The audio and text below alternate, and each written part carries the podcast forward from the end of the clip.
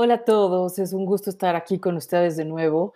Y el episodio de hoy, como siempre, es muy interesante. Vamos a hablar de cómo en las pequeñas empresas, en las empresas de creativas y empresarias, creamos culturas corporativas, cómo guiamos a partir de nuestros valores, a partir de nuestros principios y las cosas que creemos, cómo compartimos esta visión con todos nuestros colaboradores y cómo eso va creando una forma de trabajar, de ver, de hacer las cosas. Está súper interesante porque es uno de los retos más grandes que tienen todos los empresarios, chiquitos, grandes y todas las mujeres que estamos trabajando. La verdad es que la gestión de personal y el cómo inspirar a la gente a moverse es un reto gigantesco.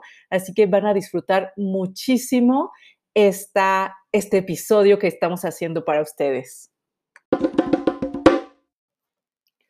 Y bueno, para mí siempre es un gusto compartir con estos mujerones a los que quiero muchísimo esta realización del podcast. Se encuentran todas las creativas y empresarias el día de hoy con nosotros.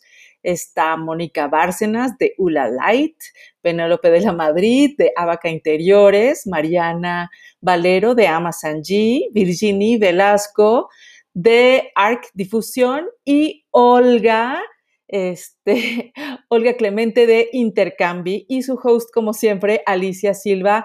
Es un agasajo estar con ustedes. Muchísimas gracias por escucharnos y esperemos que aprendan muchísimo, tanto como aprendemos nosotros de escuchar todas estas narraciones.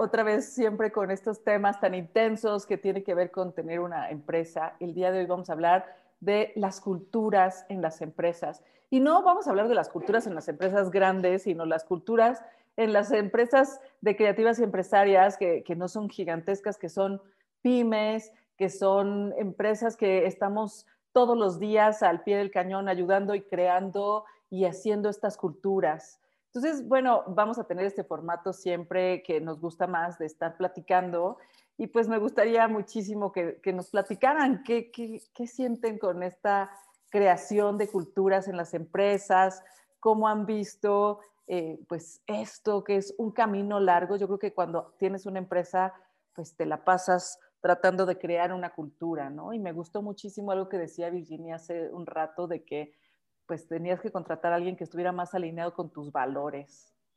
¿Qué opinas? Sí, justo estábamos platicando de, esto, es, es, algo que aprendí recientemente, eh, después de haber tenido varios problemas con, con, personas que han trabajado en la oficina, leí un libro que se llama Who, eh, y, y, entonces justo lo que comentaba es que era más importante contratar a alguien que compartía tus valores de empresa que realmente alguien que supiera hacer todo lo que tú necesitas, porque es más fácil enseñarle a, hacer lo que necesitas que, que, enseñarle tus valores, ¿no? Entonces, nosotros tenemos valores en la oficina y, o sea, no sé, el, no ya lo tenemos, vamos por el sí, somos apasionados por lo que hacemos y entonces, cuando, cuando entrevisto, pregunto a la gente, ¿cómo te identificas con este valor? Dame un ejemplo que te ha sucedido, que has aplicado este valor y, ha sido muy interesante porque, porque había currículums perfectos que no, pues no, que, que, no, que no tenían, eran personas que no tenían estos valores. Y bueno, luego, luego con el tema de los millennials, que es, que es también todo un tema, eh, pues tener, tener valores de, de, trabajar en equipo, de intentar superarse, eh, que son bien importantes y nosotros ya pues, lo, tenemos aplicado. De hecho, en las juntas trimestrales en general recordamos los valores. Bueno, les digo, a ver, un valor, tú qué. Y, nos aseguramos que se aplican que se aplican todos los días y la verdad es que desde que lo hacemos, yo estaba anti valores porque se me hacía muy institucional, muy burócrata, pero al final me di cuenta que eh, pues puedes tener una buena cultura de empresa a través de ellos y, pues funciona, la verdad. Bueno, yo estoy leyendo un libro que está buenísimo que se llama Sapiens y de verdad habla de todas las cosas que nos ponemos, que nos tenemos que poner de acuerdo los seres humanos para, para hacer cosas, ¿no? Entonces, estaba hablando sobre todo del dinero, pero a mí me impresiona porque cuando estás haciendo una empresa necesitas ver qué es lo que valora la gente. Y justo hoy vi en Instagram un post que hablaba de qué creías que era un trabajo excelente o una empresa excelente y antes era como, pues lo que te pagaban estaba reflejado en tu éxito, ¿no? Y esto hablaba de, de una empresa donde pues verdaderamente tu éxito estaba que tuvieras salud, que tuvieras tiempo, que tuvieras espacio para crecer, que te sintieras sano, que te supieras sentir eh, feliz de lo que estabas haciendo, que estabas apasionado. Entonces, pues no sé, esto es parte de la cultura de las empresas. Yo creo que hoy las empresas queremos darle un valor a la gente más allá de, intercambio por tu, por tu tiempo, ¿no? No verlos como, como fuerza laboral, sino como alguien que está contribuyendo a, hacer algo con la que nosotros, estamos dirigiendo, ¿no? ¿Qué opinas, Moni? Mira, definitivamente, ah, o sea, el tema, de, el tema de la, cultura a mí me ha costado mucho trabajo definir. Eh, este, cuando hice el video de, la de presentación de, ULA, de mi empresa, fue una manera muy práctica de resumir en dos minutos lo que queríamos decir y lo que, cómo lo queremos hacer. Pero no fue fácil ponerle nombre a, las, a, los, a los valores que, por los que queremos como luchar o, o estar. Y invito a como a la reflexión general de, las personas que tienen empresas de poder definir en dos minutos lo que quieres hacer y, lo, y cómo lo quieres hacer. Y ahí en ese, en ese resumen, pues bueno, sí salen como los valores de lo que estás haciendo como empresa. Pero sí, sí, es mucho más difícil de lo que parece, porque hay todo el mundo así de que, ay, este, quieres, no sé, ser eh, una empresa que, que no contamine o algo así, pero una cosa es hacerlo y una cosa es decirlo y realmente sentirlo, o sea, como que alinear lo que dices con lo que haces. Es súper difícil y aparte tienes tus propios valores, pero ellos tienen que meter los suyos y están unos valores de empresa, ¿no? Nos hemos tardado meses, no es de... Meses, meses, es muy difícil, es muy etéreo, eso, es algo que tú dices, ay, yo los, los, los nombro fácilmente. No es cierto. Ya cuando te pones a analizarlos y a quererlos describir, son como muy efímeros, porque luego unos se van a principios y, y valores, otros se van a, como más sensaciones, ¿no? O sea, unas marcan como las acciones, otros marcan el sentimiento. o sea, sí, sí es muy complicado. Sí, Lo, que, hemos, lo que hemos hecho luego es que todo el mundo apuntara cosas y después ponemos todo en un pizarrón y vamos viendo las cosas que la gente tiene en común y nos vamos quedando con cinco o seis. Así lo estuvimos haciendo pues, al principio, la verdad. Yo estoy en una situación muy diferente a todas, o sea, muy complicada, a lo mejor es el examen y no lo estoy pasando. Eh, es, esta, esta parte de tener eh, los valores de la empresa que, que, bueno, yo creía que estaban bastante asentados y entendidos, Incluso hemos tenido asesorías de empresas como de, este tipo, ¿no? Para, encontrar los valores, para conocer la historia, para saber qué es lo que estamos haciendo como, como empresa. Em, y en estos meses últimamente me he dado cuenta que la lealtad de la gente que trabaja conmigo no está conmigo, está con otra persona que ya no trabaja conmigo, que era la persona que iba después de mí mi project manager. Entonces, cuando me doy cuenta de esto, que, a, mi punto de vista es muy poco profesional, no estar, o sea, obviamente todos tenemos lealtades y son lealtades con quien nos dé la gana, ¿no? Pero a fin de cuentas, están trabajando en una empresa que es mía. La historia la hice yo. Y la lealtad tendría que ser con mi marca. No, a mí no me importa si yo les caigo bien o mal, que, que, he estado muchos años queriendo este, quedar bien y que, ¿sabes? Este, que todos estemos contentos y que todo mejore. Y entonces me doy cuenta que pues eso no es lo importante para ellas. Pero la lealtad en una empresa sí tendría que ser con, el, con la persona que la dirige, o sea, por pues eso yo pensaría la cultura laboral la, la, hace el sello, es del fundador, es del director, entonces algo hay ahí que, que hay que rehacer o redirigir, porque yo sí creo que una cultura laboral o una cultura empresarial, pues tiene que tener claras las lealtades, ¿no? O sea, a mí me pasa eso mucho con la gente que se va y cómo hay un conflicto entre la gente que se queda, si es su amigo, si no es su amigo, si puede apoyar sus proyectos, si no puede apoyar sus proyectos, o sea, siempre como esta disyuntiva, pero yo creo que la, lealtad o a quién, o sea, quién te paga la nómina todos los, las quincenas o los meses o como quieras, ¿no? O sea, sí debería de ser un valor. No sé cómo les va a las otras. Algo que digas, ¿no, Olga? Sí, mira, es que justamente me encanta el tema que hemos, eh, que hemos escogido hoy, porque la cultura de las empresas eh, tiene mucho que ver con, con, cuál es el propósito del que genera esa empresa. Es decir, ahora estoy precisamente en, una, en un periodo donde estoy haciendo un coaching, precisamente para ayudarme también a entender y a, perfilar un poquito las necesidades. Y tiene mucho que ver con el famoso, aquello que decíamos, el propósito, visión y misión, ¿no? Pero esto quedaba como muy, como muy teórico pienso que la, en cuanto más conozcas o desmenuces cuáles son aquellos propósitos que tú quieres conseguir en tu empresa y cuanto más sepas determinar cuáles son los talentos que tú tienes como directora que te llevan a crear un tipo de empresa en concreto, o sea, el por qué la, la empresa de Penélope es como es, es porque ya tiene un talento, un talento innato, que es lo que buscan los clientes y ese talento se tiene que desmenuzar para saber que todas aquellas personas que integran esa empresa tienen que ser congruentes con los talentos que tiene la persona que ha creado esa empresa. ¿Por qué? Porque es la cara visible al mercado, es la cara pública de tu empresa al mundo. Entonces, te van a determinar o te van a seleccionar o no por lo que tú me transmitas como filosofía de empresa.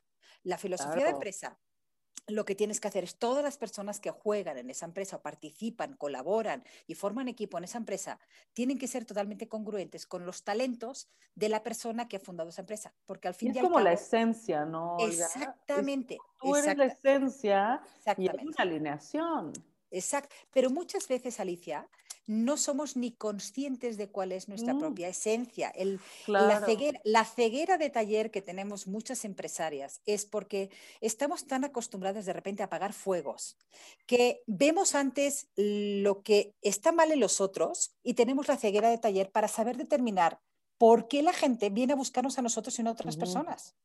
Entonces, creo que es, que es muy importante hacer una reflexión de cuáles son aquellos pilares fundamentales que hicieron que la empresa la concibiéramos como la tenemos hoy en día y no perderlos de vista. Y que cualquier persona que se quiera unir a este grupo, quiera unirse a este, a este grupo de talentos que conforman las diferentes personas, tienen que estar en, o sea, pues en sentido, ¿no? O sea, como, como tienen que estar en armonía con los talentos que ya existen porque si no, no va a funcionar y se va a perder de vista lo que es el verdadero propósito de haber generado cada una de nuestras empresas. Lo más importante que tenemos en nuestra empresa y la hicimos por algo. Nuestra esencia es lo más importante de cara al mundo y no podemos permitir que nadie que se integre en nuestra empresa pierda de vista este objetivo. Oigan, ¿y ustedes los tienen escritos o cómo le hacen? Sí, de hecho, bueno, yo, si, si me permitís, yo justo estoy trabajando en esa hora. El viernes pasado estuve todo el santo día. He tardado ocho años, Alicia. ¿eh? O sea, he tardado ocho años en escribir en un papel que cuesta horrores, porque como que siempre pensamos, no, ah, pues sí, va por aquí, va por allí, pero cuando quieres transmitir en una frase la razón de ser de tu empresa y todo lo que haces con ella tiene que estar alineado con esa razón de ser, no sabes qué difícil es escribir en una sola frase el objetivo de tu empresa, porque tú lo tienes muy integrado, pero, pero hacer de que cualquier persona que entre por la puerta y lea esa frase tiene que entender qué es lo que va a conseguir aquí en intercambio, eh, bueno, en, mi caso, en intercambio en mi empresa, o qué va a conseguir, o sea, y qué tiene que dar, y qué se espera de él. Quien no esté alineado con eso, pues de verdad hay muchas más empresas en el mundo, la mía no es para ti y tú no eres para mi empresa. Y es, es difícil, pero, pero la cultura de la empresa es lo más importante que tenemos. Y más ahora. Y más ahora que estamos en un momento tan complicado. O sea, tenemos que defender a capa y espada quiénes somos, lo que somos y por qué lo hemos hecho. ¿Tú cómo le haces, Virginia? No, y, y, a eso, o sea, y a eso, Olga, le tienes que añadir hacia dónde vamos. Porque una vez que dices desde dónde empezamos, cómo hemos creado esto, para qué lo hemos creado, y después hacia dónde vamos, ¿no? El, el Big Hack, que es el que... Audacious Goal. Yo me tardé, y, o sea, yo me tardé menos en valores porque como estoy ahí en, en, en New Accelerator, pues allí me guiaron con esto. Pero el Big Hack llevaba tres años de cuál es el Big Hack de la empresa. Y entonces ya por fin lo sacamos. ¿Eso qué estás diciendo el Big qué? El Big Hack. B-H-A-G, Big Harry Audacious Goal. Eso, ah. eso lo, lo, usan ahí en, en, en, el libro de Scaling Up de Bernard Nish. Y entonces, ¿dónde, ¿dónde vamos a llegar con la, con la oficina? Nosotros hemos, hemos definido que a 25 años queremos estar presentes en, eh, en 100 países, en el mundo. O sea, hay que ponerse las pilas, mis chavos, porque ahorita tenemos, o sea, tenemos tres países. Entonces, pero ya los tengo alineados y entonces a cada rato es, y aparte los motiva. Me motiva a mí, motiva a ellos. Incluso, o sea, bueno, es lo que se llama... Que las culturas laborales también tienen que ver con estas cosas de inspiración de hacia dónde vamos. Claro, la famosa llamada visión. O sea, si, pero, si tú pero tienes... no, no nada más es la visión, sino, o sea, porque ¿Hacia dónde vas? Lo, lo que dice, lo que dice eh, Virginia es hacia dónde vas. Para ti, ¿cómo ha sido eso, Moni? Eh, híjole, entra dentro del mismo paquete de difícil de definir. Porque además uno comienza haciendo una cosa que cree que es lo que va a hacer y de repente la vida te dice, no, este, por ahí no va, este, va por otro lado y entonces comienzas por otro lado. O sea, uno no puede, o sea, todo, es, en, todo está en constante movimiento y nada es, o sea, definirlo en una frase, lo que dice Olga, tratar de definirlo todo en una sola frase de lo que estás haciendo, lo que quieres hacer, no sé qué, y, está muy difícil este, precisarlo, ¿no? O sea, como ponerle un nombre. Y además puedes tenerlo, ahorita lo puedes precisar y, que, y puede quedar así como exacto lo que, lo que estás haciendo, lo que quieres hacer. Y dentro de dos días puede llegar algo que cambie, las cosas y llegue otra cosa. Y entonces tienes que ser lo suficientemente este, fluido para eh, dejarte, este, digamos que tienes que ser como, como muy atento a los detalles y entonces poder modificar el rumbo conforme vas caminando al mismo tiempo que vas caminando. Pero, por ejemplo, ¿tú te imaginaste Penélope ser así como la super diseñadora y tener toda esta fama? O sea, parte de tu visión y de tu inspiración era toda esta este reconocimiento que has logrado a lo largo de tu trayectoria o solo se dio? Pues de alguna forma todos queremos tener este reconocimiento eh, y ser diseñadores con trayectoria y, y, este, y premios y entrevistas y fotos. Simplemente eh, no es para lo que trabajé. Esto se fue dando, o sea, para mí la, la importancia era al revés, la importancia era ser cosas que me llenaran, que fueran eh, buenas para todos, que tuvieran un sentido para mí, para mi cliente, para mi, mi estudio. Y creo que eso se fue reflejando precisamente en, en reconocimiento, ¿no? Y, y, fueron muchos años de, de hacer cosas y de hacer, se podría decir, fama aquí en Puebla de manera local de, este, ay, Penélope, sí, claro, Penélope hace las cosas bien, porque a veces perdía, a veces con tal de que estuviera claro. bien, el cliente terminaba poniendo. Pero claro. la verdad es que mi filosofía era justamente esa y sigue siendo hacer un buen trabajo. En primer lugar, que sea un proyecto que me interese, que me vaya a dejar algo, hacer un buen trabajo y que el cliente y, y el usuario lo reciban y lo, y, y lo vivan, ¿no? lo, lo, lo experimenten. ¿Y, y eso lo escribes? De eso, o sea, la gente lo tiene claro. Porque, Se o sea, suena súper bien, pero o sea, para crear la cultura necesitamos tenerlo casi escrito y que la gente lo vea. Y está por escrito, tenemos la frase, este, eh, tenemos un manual. Lo que sucede es que yo, y esto es responsabilidad mía, he dejado al aire muchas cosas en manos de alguien más. Dejo muchas cosas al aire por falta de tiempo, a lo mejor es un pretexto, porque cuando hay when there's a will, there's a way. Si, si realmente yo quisiera, podría encontrar el tiempo para hacerlo, pero también eh, mi, mi, punto de vista es, si yo quiero crecer, tengo que contratar gente profesional que se encargue de hacer una parte que no tenga que hacer todo yo. yo hago lo que ellas hacían, pero si yo quería crecer, tenía que empezar a delegar. Y me costó, pero ahora creo que me fui para el otro lado. Delegar de forma en que entonces esta colaboradora era mi siguiente y todas las, lealtades alrededor de, mi empresa no iban con la empresa, iban con ella, ¿no? Entonces, con cambio de, de project, de repente es como cuando este, mueves el refrigerador, moví el refrigerador y era un mugrero abajo. Estaba todo detenido con palillos. Entonces ha sido este limpiar el, el cochambrito y volver a sentar las bases. En realidad no empecé de cero, porque pues de cero no empiezo yo. está toda esta, esta proyección, está querer hacer las cosas bien y tú tienes claro cuál es tu cultura, cuál Tengo clarísimo, cada vez más. Tengo 15 años haciendo lo que hago. Claro. He tomado todos los cursos que te imagines, he tomado este, capacitaciones, he tenido coaching, ¿sabes? Entonces sé dónde retomarlo. Y eso, eso me tiene contenta. Ha sido una limpieza, aunque esté enojada, eh, que estoy enojada conmigo por haber dejado de poner atención a, ciertos eh, puntos.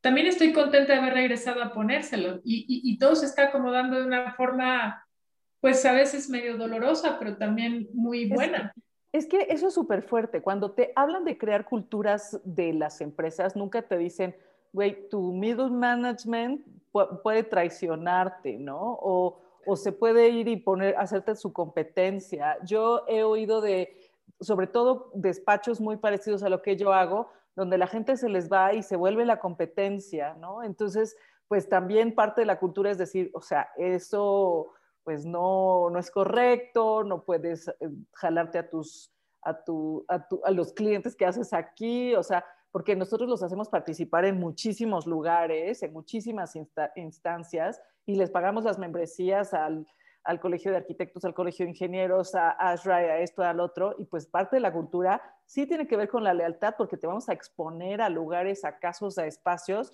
donde no accederías, porque estamos pagando además la membresía. Entonces, pues sí, por ejemplo, eso lo hemos aprendido con los años, entrar una, un valor como la lealtad en parte de, todo el desarrollo profesional, pues ha sido muy importante. Es que lo que escuchando a Penélope cuando decía que a lo mejor ha tenido una falta de tiempo para la empresa, yo creo que no tiene tanto que ver el tiempo, sino en bien bien en dónde ponemos la atención como, como empresarias. Es decir, por tu experiencia. Según mi experiencia, sí, claro, claro. Exacto. O sea, ¿dónde ponemos la atención como empresarias? ¿Por qué? Porque yo siempre me quejo de que nunca tengo tiempo. La verdad es que siempre digo que falta tiempo para todo. Pero sí creo que es muy importante no solamente ver en qué nos fijamos o dónde ponemos la atención, porque tan malo es el, el no delegar como ofrecer un exceso de confianza. Exacto.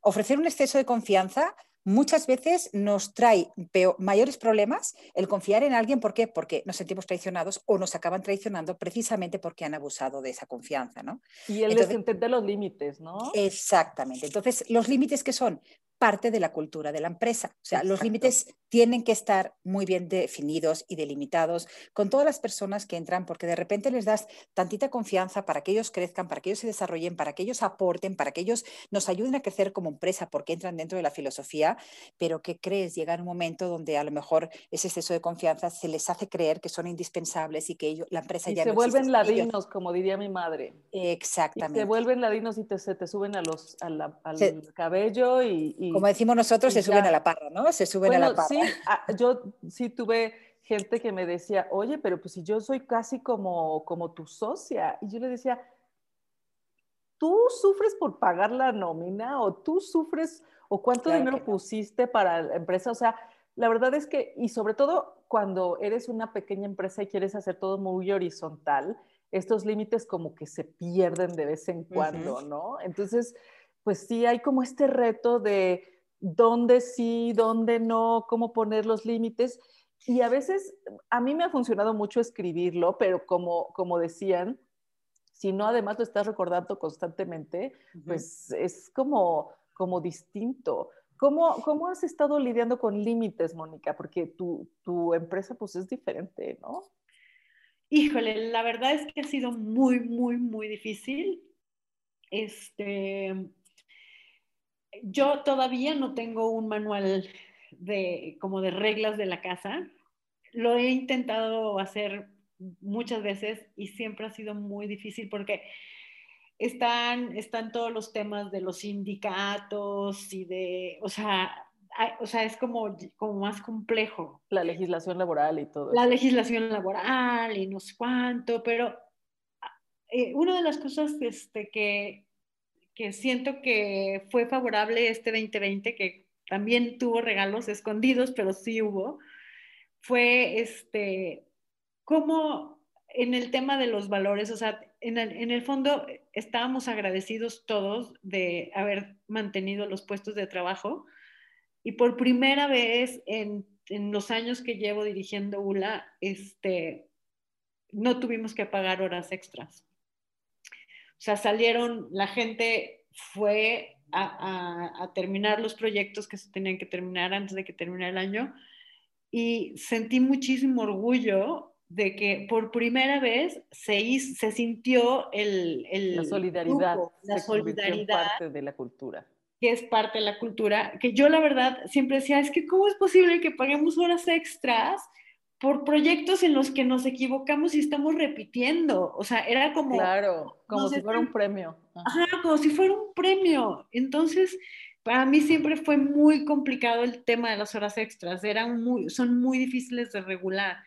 Claro. Y finalmente este año, o sea, fue como un regalo del 2020, darme cuenta que, que haber mantenido los puestos de trabajo eh, hizo como una especie de alianza que no se había logrado antes y que, y que pues los valores sí están, o sea, se, se han ido sembrando, se han ido sembrando y, y, y ahora se, que se dieron, o sea, sí están. Y es este, eso, ¿no? La cultura está, aunque no le escribas, o sea, hay una cultura y sobre todo la cultura son como acuerdos no dichos y no escritos. ¿Qué opinas, Virginia? Sí. Sí, sí, sí, sí, sí, este, pero sí hay que tenerlos por escrito. o sea, realmente eh, yo me quedo con tu ejemplo, que es, o sea, eres una gran, gran empresaria y tener, o sea, lo que nos enseñaste hoy de, las cosas escritas, eh, o sea, eh, hay claridad y es mucho mejor tener claridad. O sea, yo creo que sí voy a seguir tu ejemplo. Qué bueno. ¿Ibas a decir algo, Virginia? Sí, no, es que yo quería compartir que justamente en, en este periodo de COVID, o sea, se, se, han revelado mucho la gente de nuestras oficinas. Ya habíamos tenido problemas antes, pero en, en los problemas de crisis, realmente eh, las, las, personalidades se revelan, ¿no? Y, y, y, yo, tuve, yo tuve estas gentes mal agradecidas, yo mantenía los sueldos, o sea, a capa, capa y espalda, y, al final se acaban quejando, que había mucha presión. Yo, ¿cómo no va a haber presión? Estamos intentando sal salvar el empleo de, todo el mundo. Entonces, y, y, después tuve estas personas que, que, que contraté y que con tal de subirse a un proyecto, sentirse involucrados también, que ellos pudieran participar, aportar, aprender. Yo siempre les digo, ustedes van a aprender de, de mí y de nosotros y, nosotros vamos a aprender de ti, ¿no? Y entonces ha sido bien bonito este, este giro, pero, pero sí no está fácil, ¿eh? No está fácil.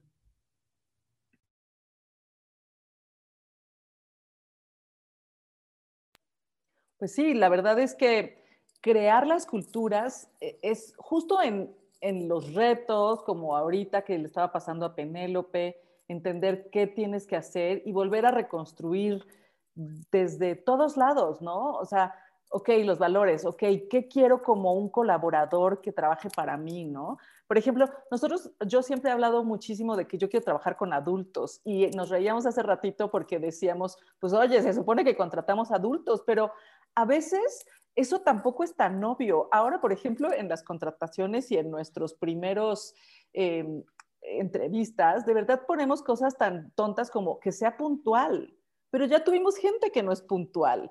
O sea, eh, ponemos que, que sepa recibir retroalimentación y que pueda hacer las cosas. Y esto de la lealtad, que entender que la lealtad es con la empresa, pues es algo que también ahora tenemos que explicar al principio, ¿no? Y, y de verdad decir, esto es lo que queremos crear juntos o este es el tipo de colaborador que queremos, ¿no? Entonces, no sé, Penélope, si, hubieras dicho si hubieras podido hacerlo al revés y que no te pasara esto, ¿qué hubieras hecho diferente en esta situación en términos de reforzar una cultura laboral distinta? ¿Qué le hubieras dicho a todas tus colaboradoras? ¿Qué, qué hubieras hecho distinto? Creo que lo que hubiera hecho sería ser más cercana, eso sí, me, sí siento que me, que me ha faltado y me di cuenta este, al hablar con una de ellas, pues resultó que no había hablado este, con ella en, privado por tres años. Nunca estaba yo eh, en posición o con tiempo para hablar. Incluso ella me recordó que quien la había entrevistado era esta otra persona. Bueno, ella fue mi alumna dos veces, ¿no? Entonces yo la escogí desde que estaba en semestres, pues medianos, ¿no? Yo ya sabía cómo trabajaba, pero mi error fue ese, no era yo la cercana, el filtro siempre fue alguien más, porque yo me dedicaba a hacer otra cosa. Yo creo que más que el error de delegar o de confiar, fue que sí moví mi, mi vista para otro lugar. Ellas no, a lo mejor no se sienten reconocidas, no se sienten, para ellas es importante que yo les diga o que yo las vea y creo que eso es lo que, lo que ha estado cambiando. Lo que yo, que yo haría diferente es, por ejemplo, cada vez que yo doy una, plática, una conferencia, la gente se motiva y me lo escriben y me lo agradecen. Y creo que esa parte de compartir con mi equipo tan íntimamente y, y de verdad es una forma de compartir íntimamente esto que hago yo y por qué hago esto y qué es lo que me motiva a mí a hacerlo a lo mejor me ha faltado compartirlo con ella porque con ellas porque yo creo que es que es muy claro porque hago lo que hago, ¿no? Claro. Es obvio, pero la verdad es que me doy cuenta que no lo es y que hay cosas que yo tengo que compartir con ellas a la hora de estar viendo a la gente, temas de percepción, temas de cómo tratar a la gente, que para mí son pues naturales, ¿no? Claro, y, y no, eso también se tiene que de alguna manera establecer y escribir, porque pues casi, casi que tienes que replicarte a ti en muchísima gente. Por ejemplo, ¿cómo le haces tú con el servicio al cliente, Olga? Porque tú también tienes una forma muy específica de cómo quieres que se trate a la gente. Mira, y eso es parte de la cultura. Sí, es que precisamente ahora escuchando a, a Penny, bueno, ya Virginia y a Mónica, creo que gran parte de la cultura de la empresa no es el buscar tanto a, alguien que me pueda sustituir, a alguien que tenga los mismos valores que yo, a alguien que sea como yo, porque cada uno de nosotros, todos los seres humanos, somos únicos y irrepetibles. O sea, si yo trabajara para la NASA y me tuviera que ir a la Luna, pues doy por entendido que los que se van a la Luna todos tienen una capacitación y una, y una formación para poder ir a la luna. Pero ¿con quién escogería yo irme a la luna? ¿Con alguien que es igual que yo o con alguien que complementa aquello que soy yo? Con alguien que tiene aquellos valores o aquellas características que me pueden ayudar en un momento dado porque yo a lo mejor en eso no soy tan bueno. Entonces, la complementariedad creo que es algo que tenemos que buscar como empresarias para hacer que nuestra empresa llegue más lejos y sea más. Porque si buscamos réplicas idénticas de lo que somos nosotros, nunca vamos a estar conformes porque eso no se va a encontrar. Nadie puede ser nosotras, nadie puede ser cada una de nosotras, pero sí podemos buscar o detectar aquellos valores de las personas que nos rodean que dentro de la estrategia o dentro de la visión que tenemos como empresa cumplen esas características de, aportar cosas de valor a la cultura de la empresa.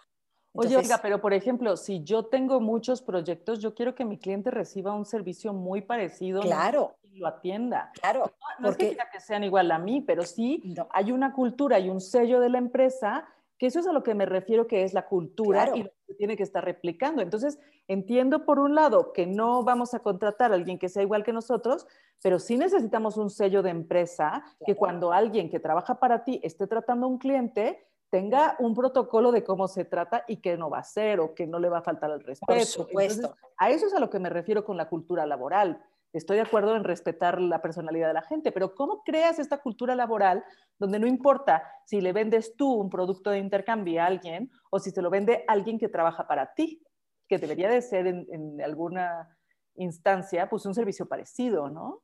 Porque precisamente cuando tienes un equipo de gente, tienen que entender cuál es la filosofía o cultura de la empresa. Es decir, quien lo sabe mejor que nadie eres tú. Como líder, como líder o como empresaria, tú has generado una empresa que se dedica a esto y no a otra cosa.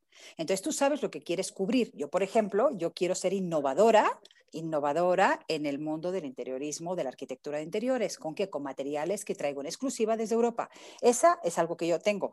Si yo tengo a gente a mi alrededor que no es innovador, que no busca el, el, cómo mejorar, el cómo, si, si solamente se queda en lo que hace todo el mundo, no va a encajar en la cultura de mi empresa. Pero tú lo entrenas también para eso. Tú lo entrenas. ¿Por qué? Porque le tienes que hacer entender muy bien cuáles son los parámetros o cuáles son aquellos, aquel propósito más importante por el cual quiere ser reconocido. Y tiene que estar, él tiene que estar alineado con eso. Y no jugar en contra. Eh, eh, es que está difícil eh, porque hay cosas que hago por instinto. Les debe pasar también a ustedes. Exacto, pues somos chiquitos todos. hay cosas que hacemos por instinto, que son naturales y de repente hay alguien que te dice, no, ¿y cómo le haces? Lo haces y, te vueltas y dices, ¿cómo? ¿Tú no, tú, no lo haces igual? Exacto. yo lo hago de otra manera. Y entonces, ah, ok, ah, no, entonces te voy a explicar. Eso, eso, eso ha, sido, ha sido divertido. Y aparte, sí, sí tendré que añadir un tema cultural. O sea, yo siendo francesa, mexicana de adopción desde hace 20 años, de repente hay cosas que son instintivas para mí porque viene de mi educación, viene de una cultura francesa, justamente el tema de la honestidad, el tema del respeto, el tema de ética profesional. Eso, o sea, eso para mí es natural. Así me educaron, ¿no? Y entonces, cuando de repente tengo alguien que trabaja conmigo y que me dice, tú me enseñaste estos valores, y así como que, ¿cómo? O sea, a ti no te los habían enseñado antes. Y, Pero eso es la cultura de la empresa. ¿No? Es un poco a veces yo les digo que son los no negociables, o sea, no sé, yo, por ejemplo, la puntualidad para estar con los clientes ya se ha convertido en un no negociable, o sea, pues por más buena onda que sea, si no puedes llegar a tiempo con el cliente, pues no, no, no, no, no viene el caso. No, esto es inaceptable. O, entregar cosas impecables con profesionalismo, o sea, perdón, pero no, y pues pareceré muy exigente, pero pero son no negociables, o entregas algo bien o, o, no hay de otra, ¿no? ¿Cómo le haces? Pues ahí, ahí hay que estar los guiando. Yo, yo, tú le llamas protocolos, nosotros tenemos procesos, le llamamos procesos, entonces tenemos ahí hojas y hojas y hojas de procesos, pero, pero contabas hace rato, de repente pues hay un error que se comete y entonces hay un nuevo proceso. Claro. hay procesos para todo, pero hubo un día que hasta pusimos un proceso de cómo contestar un email. O sea, bueno. cómo contestar de una manera eh, adecuada, educada, diplomática en su caso. O sea, yo dije, no puede ser que estoy redactando un proceso con mi staff de cómo hay que contestar un email a, a un cliente o a un medio de comunicación o, o, a una institución, lo que sea. Y entonces, pero, pero al final los procesos sirven para esto, de que no se trata de replicarte, pero que hay maneras de hacer las cosas y entonces intentas ponerlas por escrito para que justamente pues contesten de una manera adecuada que represente a, la, empresa. También hace rato comentábamos el dress code, ¿no? Yo, yo pueden vestir como quieran, pero si van a una junta, o sea, pues sí, sí, señores, se ponen, se ponen ahí una camisa. Una camisa, por favor, o sea, y ahorita que estamos en Zoom, o sea, que todos trabajan en su casa, les dije, a ver, señores, si hay, si hay una junta con un cliente, pues se ponen una camisa o una blusa bonita, pero y no andamos despeinados y todo, o sea, cuando estamos en junta entre nosotros, me da lo mismo. Y yo sí soy la típica parte que pone sus dedos en el pelo, de así de pensar y de reflexionar. Y entonces llego a la junta y tengo el pelo explotado. Entonces siempre me, me río de mí misma. Pero pues cuando estás con el cliente, pues ya te vas a peinar tantito, te pones un poco, claro. te arreglas. Y entonces eso también son cosas básicas y, y, que, son, que son importantes. Y cuando íbamos a eventos, a premiaciones, siempre hacía mucho, mucho énfasis en esto, que pues sí, tenían que, presentarse y representar tanto a la empresa como a los clientes, ¿no? Que es, es importante. Yo creo que sí es importante ponerlo todo por escrito y a veces cuando hemos empezado, no como eh, empresaria, sino como otra cosa que, eh, que, la vida te lleva a ser empresaria, como es, como es mi caso, pues sí, todo, todo lo basas en el instinto y hay muy pocas cosas por escrito que los vas haciendo poco a poco. A mí lo que me está pasando en este momento, y perdón por andar de poncha globos, pero el instinto, todo lo, creí que, lo que creí que estaba bien y que creí que hace unos meses, incluso este, platicando con, con Mariana, le contaba mi experiencia, mira lo que ha pasado es esto, yo hago esto, tal, tal, tal, pensando en que las cosas iban bien, pensando en que eso funcionaba un mes después, se cae todo el teatro. Entonces, esta parte de decir, sí hay que guiarse absolutamente por el, por el instinto o sí hay que poner todo por escrito, yo la verdad es que ahorita les pediría consejo de qué es lo que está bien, porque en este momento para mí es, si esta gente que trabaja conmigo y lo tiene escrito no lo cumple, porque tenemos cosas por escrito, pero si mi instinto me está diciendo que eso es lo que hay que hacer y que todos estamos contentos y felices y de repente la vida me dice, no, no va por ahí. Pero yo creo que también tiene que ver con algo que repasas, ¿no? O sea, por ejemplo, yo sí tengo, cada año se repasa y se revive con todos cuáles son nuestros acuerdos. Es como, o sea, por eso no le llamamos el manual del empleado, sino los acuerdos laborales. Aquí llegamos todos juntos y todos lo tenemos que volver a cuestionar y volver a cuestionar, más o menos revisamos si los valores son vigentes, revisamos esto de, hacer los emails. Me ha costado, porque yo he contratado gente de España, he contratado gente de Perú, gente de Colombia, y de verdad, pues trabajar en México tiene sus, sutilezas, ¿no? Entonces, sobre todo a uno de los chicos españoles le tuvimos que poner estimados y que tengan un buen día, porque todo el mundo creía que era muy agresivo, ¿no? Entonces, no pensamos que teníamos que hacer un protocolo para hacer los emails donde dijera, ¿cómo están? Este, estimado tal y que tenga un buen día y que ese tipo de tonterías harían la diferencia total en todo eso, ¿no? O sea, tenemos protocolos de manejo de crisis, qué pasa si un cliente se pone mega punk, cómo le tienes que hacer, y son parte de de tener miles de errores, ¿no? Y entonces, como los revisamos cada año, sí creemos que tiene que ser algo muy activo en términos de írselo recordando y pasar. Hagan de cuenta que para nosotros nuestros acuerdos es un manual de todas las cosas en las que nos hemos equivocado y que no queremos que los demás se sigan equivocando, ¿no? O sea, les contaba esto de que alguien eh, hizo una compra de un boleto a Tucson y nos salía más barato enviarlos a Europa. Y es que la cosa era irse a Phoenix, rentar un carro e irse a nuestro proyecto de Nogales, porque la carretera entre Hermosillo y Nogales era muy peligrosa en ese entonces, ¿no? Entonces, como que esas cosas no, no, o sea, a mí los errores me encantan porque hasta que no los cometes, no los puedes resolver y hay miles de cosas que no sabías que tenías que resolver. Entonces, en ese sentido, creo que eso, eso tiene que ver, Penny. O sea, pues esto es un error que ahora resuelves y no te vuelve a pasar. La cosa es que aprendas y no te vuelva a pasar, ¿no? No sé cómo veían eso. Y, sobre todo las empresas son como, tienen muchos altibajos, o sea, de repente las cosas van muy bien y tenemos un equipo que está encarrilado y de repente se descarrila por un cliente, por una situación económica o porque nosotras también no estamos en nuestro mejor momento, porque también tiene mucha influencia eso. Y, y, y, entonces vamos aprendiendo, ajustando, nivelando y, puliendo.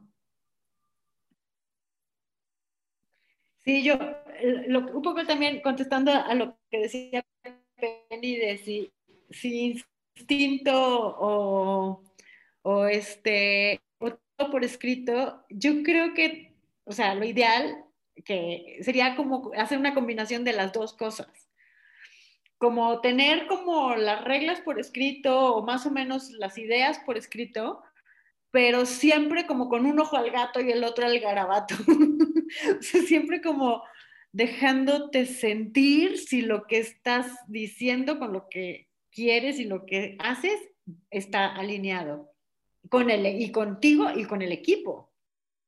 ¿No? Claro. Alice, o sea, o sea, es un ser vivo. La empresa es un, es un ser vivo. Exacto, que está, exacto. Todo el rato se está modificando, está cambiando. lo que dice te cambia. El contexto cambia, es un ser vivo lleno de viditas que también le dan esta vida y, y sí, alguien llega de mal humor y se siente en toda la oficina o alguien este, no está poniéndole el 100% y, y los demás del equipo se dan cuenta y eso afecta la productividad de todo el mundo. O hay un buen día y, cerramos un proyecto, o entregamos un camión gigante y todos están contentos. O sea, cambia mucho, cambia mucho de un día para otro día. O sea, es el mismo ente, pero, pero pero sí, durmió mal o, comió bien. Claro. Y además hay una cosa que decía antes Penélope, que, comentaba hoy, no, y me gustaría que me ayudaran a, saber, ¿no? O sea, realmente es tan difícil como, como poder darte un consejo. ¿Por qué? Porque las cosas, no hay un, no hay un libro o un, yo que sé, un escrito donde nos digan las cosas que están bien y las cosas que están mal. Porque lo que está bien para ti puede no estar bien para mi empresa. Y lo que está bien para la empresa de Alicia puede ser que no esté bien para la mía. Entonces, yo creo que yo sí creo que hay que hacerse eh, uso del sentido común y esa intuición que tenemos como empresarias para cada una de nuestras empresas, porque en realidad nuestra intuición es el saber hacer de nuestro negocio, es la razón de ser de nuestro negocio. Por eso tenemos una identidad propia como empresas. Y la empresa mía con respecto a la de Alicia, con la de Virginie o con la de Penélope o la de Mónica, no tienen nada que ver y hay cosas que a mí me funcionan y que sin embargo no te puedo aconsejar o decir, te has de hacer esto, porque no se puede decir, o sea, pueden haber parámetros generales, como protocolos, como propósitos generales, pero después la metodología o lo que está bien o está mal, solamente tú lo puedes definir como empresaria. Justo había otro podcast donde decía que a veces la fórmula ganadora es irte entendiendo a ti y e ir entendiendo cómo eres tu proceso y que siempre hay un momento para que, para que eso salga y eso brille. Pero a mí, eh, pues sí, definitivamente, como decía Penélope al principio, yo sí quiero crecer y quiero que esta misma filosofía, es más, eh, he estado pensando y, y muchos de, la, de las amigas que tengo en esta industria eventualmente venden su compañía. Y a mí sí me gustaría que si un día vendo mi compañía, este sello que yo le puse cuando la, la fundé, pues se siga, aunque ya no sea mi compañía, ¿no? Entonces, por eso yo sí escribo muchísimas cosas, porque creo que puedes hacer crecer algo y eventualmente venderlo, pero si todo está claro y no se pierde la esencia, ¿no? Entonces, me encanta leer casos de todas estas compañías americanas y, cómo crecen y cómo transforman el mundo y hacen estas cosas. Y pues sí, definitivamente ah, la creación de culturas laborales no es fácil, ahora sí que ni para Google, ¿no? O sea, y tienen retos como, por ejemplo, Google está fundada por muchos hijos de madres eh, que los criaron solos, ¿no? O sea, sin pareja. Y ellos creían que iban a ser feministas y de pronto pues están con esta cultura bro de todo, o sea, les ponen sus juegos de ping pong y de maquinitas y realmente son cuartos de teenage hombres. Entonces las mujeres en Haití se sentían súper mal y no encajaban y no encajaban. Y los fundadores de Google, hijos de madres súper trabajadoras y liberales y progres, no podían hacer esto donde podían integrar a las mujeres, ¿no? Entonces, la verdad es que es, como decíamos, algo que, se evoluciona y tuvieron que traer eh, a, antropólogos y a gente que les dijera cómo hace sentir a las mujeres en el TEC bien.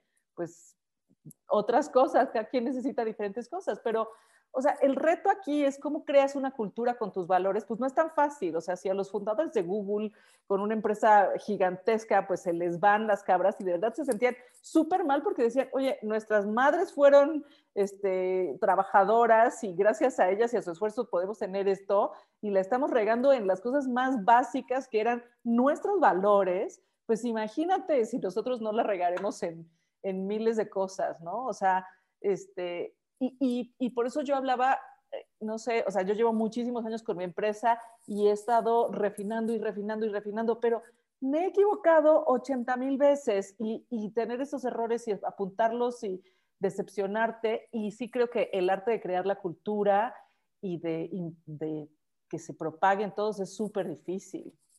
Creo, creo que de, de, las cosas que también aprendí es que de repente estás entre tu instinto y entre que los números y entonces, ¿qué hago, no? Eh, eh, una de las cosas que aprendí es que hay que tomar decisiones.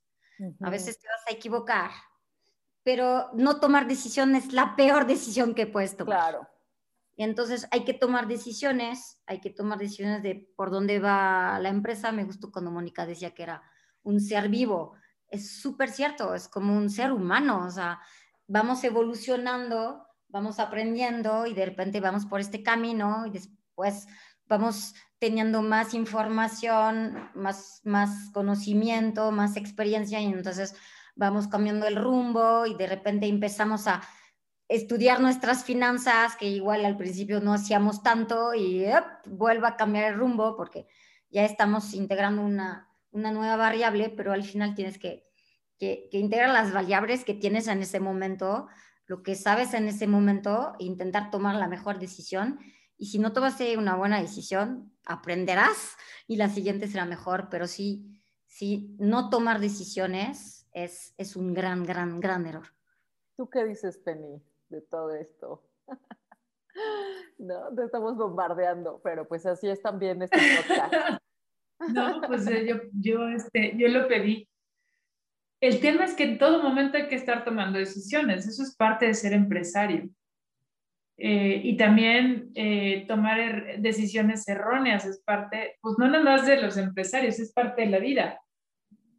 Yo creo que sí, en todo momento es como estar tomando retos y estar eh, retomando otro camino, regresar a lo básico, ¿sabes? Y siempre creo que yo me, me guío mucho por, por, mi intuición y a veces últimamente que he estado como tan sacada de onda, eh, siento que me, que me ha estado fallando, ¿sabes? Y, y, no sé ni siquiera si es tema de intuición o es simplemente que me puse a ver las cosas de, de una manera distinta, no tan abierta, no tan, no sé, como que estoy en este momento en, esa situación de, desconfianza para todos lados. Em, pues sí, tratando de retomar, no tratando, porque como dice por ahí, los Jedi no tratamos, hacemos o no hacemos.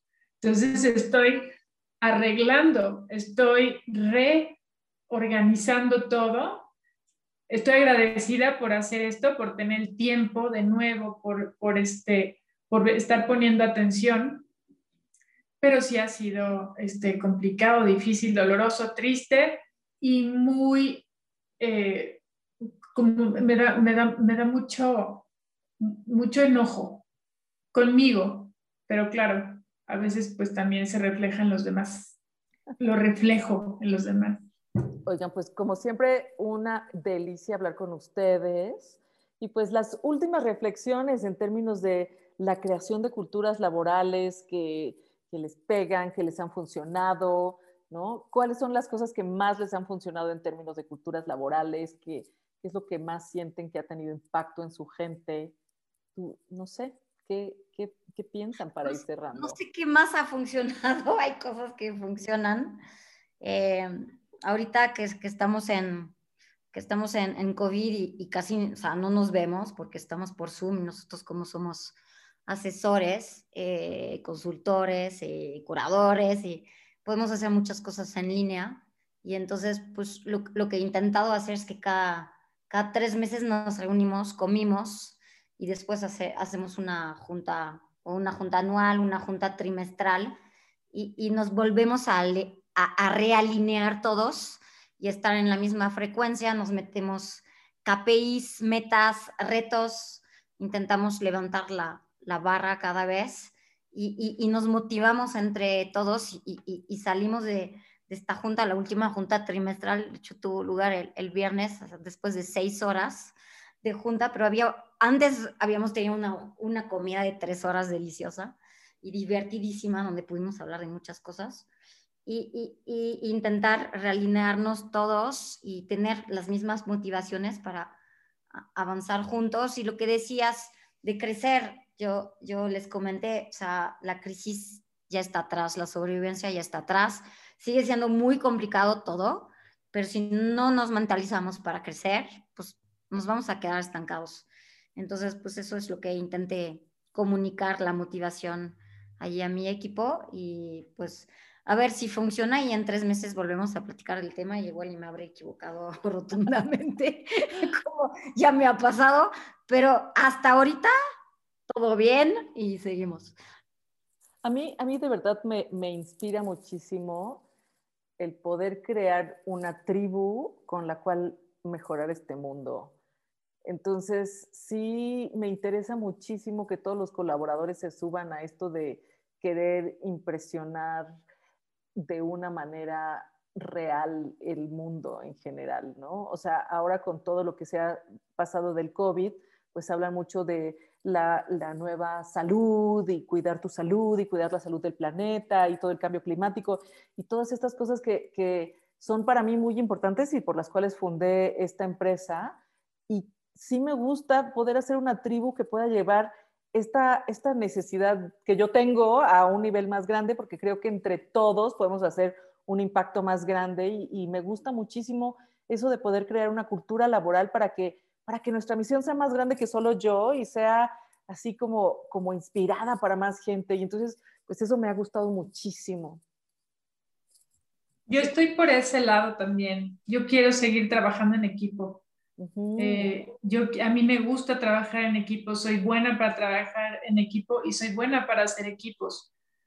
Eh, en este momento, a pesar de que me siento sin un equipo sólido, que tal vez el equipo estaba hecho sin mí, eh, aún así yo quiero seguir trabajando en equipo porque así es como sé que las cosas funcionan mejor, para complementar y no competir, para hacer que las cosas sean más grandes. Entonces, pues a mí eso es lo que me ha funcionado y si no funciona voy a hacer que funcione porque voy a seguir por ese camino. Claro, totalmente empresaria. Pues lo que yo quiero es hacer la ensalada perfecta. Y la ensalada perfecta no, no para hacer, eh, para que se me recuerde como la mejor ensalada que se ha comido, no porque los ingredientes sean más frescos o sean, o sean mejores, sino porque he sabido hacer la combinación perfecta de aquellos ingredientes eh, que van a hacer esa famosa ensalada que se va a recordar siempre, ¿no? Como ingredientes que estoy viendo, qué personas son las que pueden estar cerca mío, que pueden hacer que mi empresa sea más rica, tenga mayores valores y alcance ese objetivo, ese propósito que tengo yo como empresaria. Entonces, el, el, secreto de ser la mejor ensalada o ser la mejor empresa es rodearte de las personas, no a veces la más sabia, no a veces la más inteligente, no, no aquella que tenga un máster en, Harvard, sino aquella persona que me ayuda a crecer y a ser mejor desde, desde su talento, ¿no? desde, desde el valor que ella aporta como, como ingrediente a mi, a mi empresa.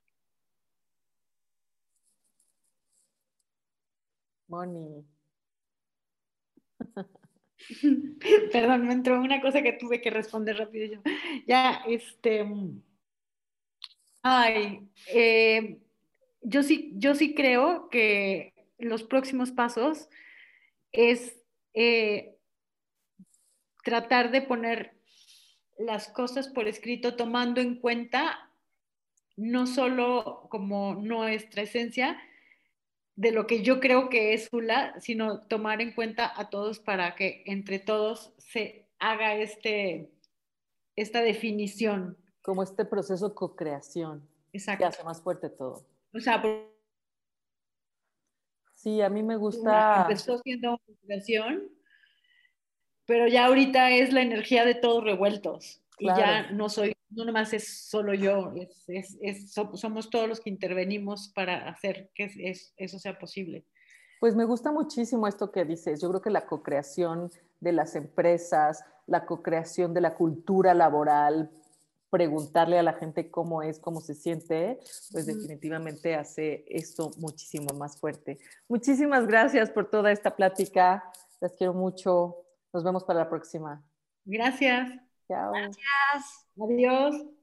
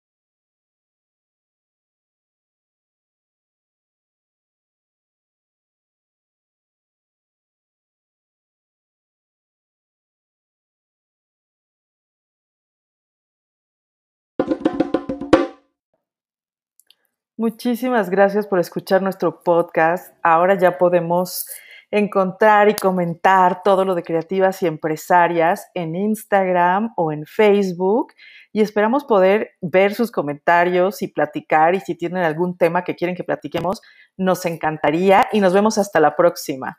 Muchas gracias.